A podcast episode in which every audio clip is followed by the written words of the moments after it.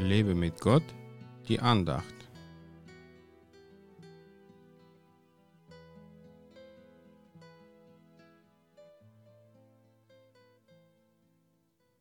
Er ist nicht der Gott der Toten, sondern der Gott der Lebendigen.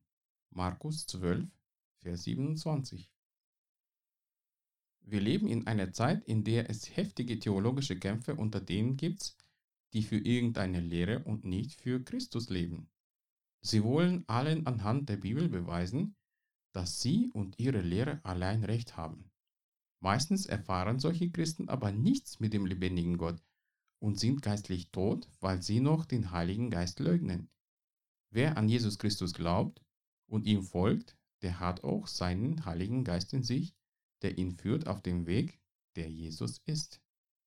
Ein lebendiger Christ bzw. ein Kind Gottes ist aber nicht unbedingt daran zu erkennen, weil er fröhlich im Gottesdienst unter der Lobpreismusik rumspringt und jeden anlächelt, der ihm entgegenkommt.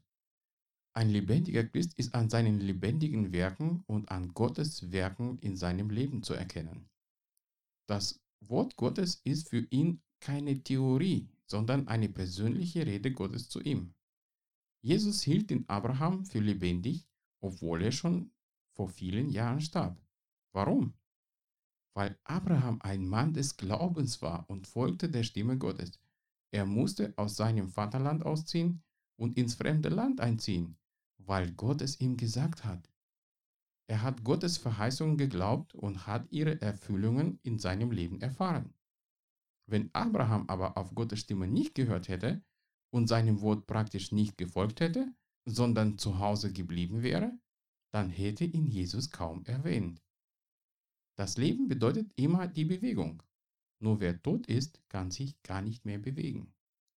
Prüfe dein Herz, ob es bereit ist, für Jesus zu gehen und seine Botschaft überall zu verkündigen. Wenn du sitzen bleibst, verlierst du viel Segen und wirst kein Abenteuer mit dem lebendigen Gott erfahren. Höre, was er dir sagt und nicht, was ein studierter Prediger versucht dir zu vermitteln. Gott segne dich.